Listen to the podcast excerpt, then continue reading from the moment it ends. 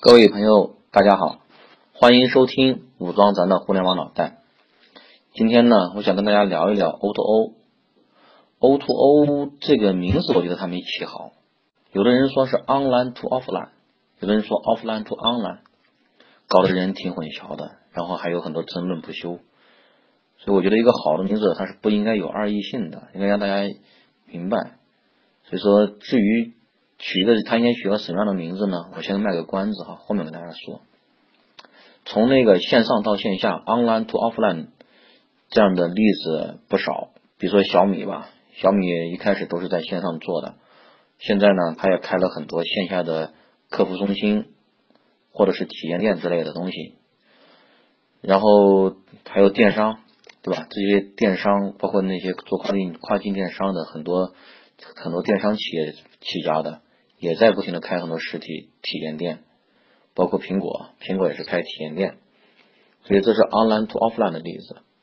那 offline to online 也有也有很经典的例子，比如说像苏宁易购，苏宁以前就是在线下做吧，现在它的那个呃苏宁易购在网上也做的非常好。那国美搞了个国美在线，这是 offline to online online 的例子。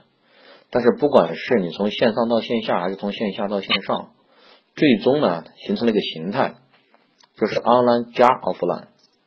所以说那个 O to 的名字应该改成 O and O，对吧？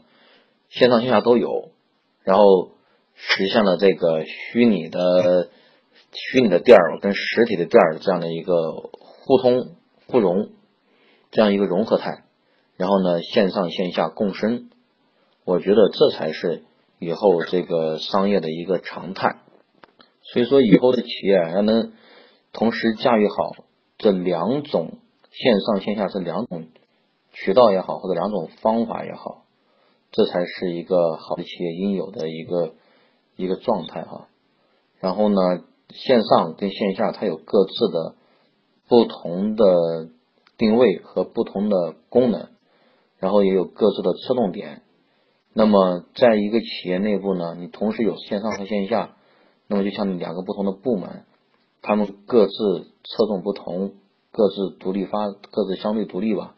然后，但是呢，它能整体上也能协调统一。这个是一个企业在做这个互联网，在做 O to O 或者 O and O 应该有的一种姿态哈。那么具体应该怎么样做呢？我先大简单的聊聊。我个人的一个对这个东西的一个看法，offline 就是先说线下吧，线下大家是我们那个比较熟悉的一个东西，我们都是经常生活的一个线下的物理空间之中，这个是目前啊迄今为止也很难去改变的，我们总得有个物理的生活空间。那么这种物理生活空间里面，我们是有有各种各样的活动，对吧？我们可以看得见，可以闻得到，可以摸得着。所以说，线下的这些物理生活空间里面，我们的体验的东西会比线上更丰富。线下的这种体验感是线上现在很难去替代的。而且，比如说我们吃饭吧，我们在线上点餐，别人送到你家里面来，这种这种体验，跟你去一个餐厅里面，你感受到这个餐厅的氛围，感受到这个服务员的服务，这个是不一样的。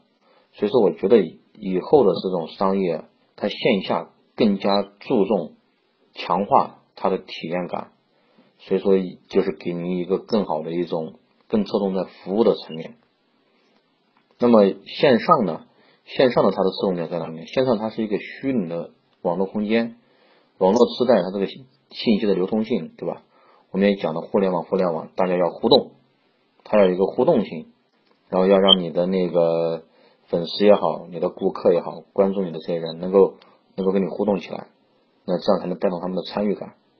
那么最好呢，让你的目标受众形成一个社群，大家有一个不错的一个归属感。这个是线上它的一个功能和它一个侧重点。所以说，一个企业它如果说想线上线下协调的话，它应该在线下，比如说你配服务员，对吧？店面有店员，有导购员。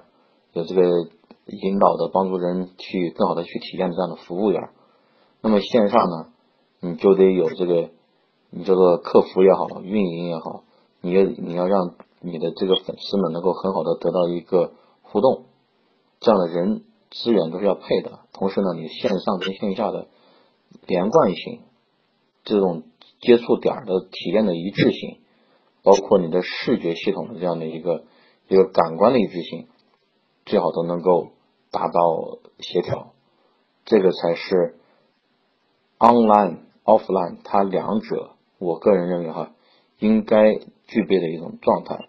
对于企业来说的话，当然我现在跟大家聊这点呢，这个是因为时间很有限，只能只能聊得很浅。那大家可以自己去想一想，因为我们现在每个人都有线上和线下的经验和体验，你仔细去想一想，应该可以找到很多这样的区别。然后呢，你作为企业，你就知道在线上更应该抓什么，线下更应该抓什么。好了，今天就跟大家聊到这里，感谢大家收听。